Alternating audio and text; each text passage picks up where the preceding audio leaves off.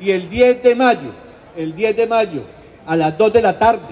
estaré sentado con mi equipo técnico, con la aeronáutica civil en la primera reunión de ese sueño que hemos iniciado, que se llama, un nuevo aeropuerto internacional Perales para Colombia, no donde está actualmente, sino en otro sitio que nos permita ser competitivos en materia de transporte y de carga. Y a las 11 de la mañana estaré sentado con unos inversores judíos y de Asia, donde les vamos a plantear ese proyecto que arranca, porque ese proyecto tiene que ser de inversión privada y lo tengo totalmente claro. Esto es pensando en Tolima